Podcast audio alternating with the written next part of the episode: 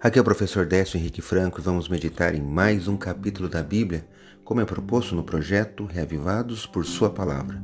Hoje, Êxodo 37.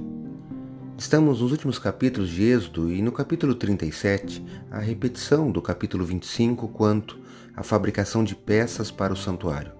A arca, o propiciatório, a mesa, o candelabro, o altar de incenso e o óleo. Dentre estes móveis, destaco o mais importante.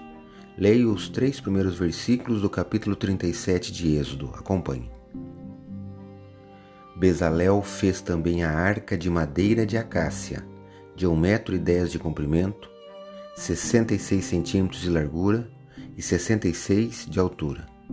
Ele a revestiu de ouro puro por dentro e por fora, e pôs um remate de ouro ao redor fundiu para ela quatro argolas de ouro e fixou-as nos quatro cantos da arca, duas argolas num lado dela e duas argolas do outro lado.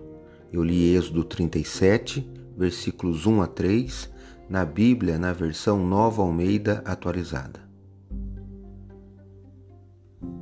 A arca era o objeto mais sagrado. Foi chamada por alguns alguns nomes, como por exemplo, Arca do Testemunho, Arca do Senhor, Arca de Deus, Arca do Concerto do Senhor. Ela, na verdade, era uma caixa ou baú feito de madeira, medindo próximo a 1,10m de comprimento por 66 centímetros de largura e profundidade. A arca era revestida de ouro puro por dentro e por fora. Tratava-se provavelmente de lâminas de ouro. A coroa de ouro era uma moldura de ouro que formava uma beirada nessa arca. Nos quatro cantos dela haviam argolas de ouro, onde colocavam-se varas que serviam para carregar a arca. Essas varas nunca deveriam ser removidas da arca, pois assim se evitava a necessidade de tocar na arca, já que se tornou depois um objeto sagrado.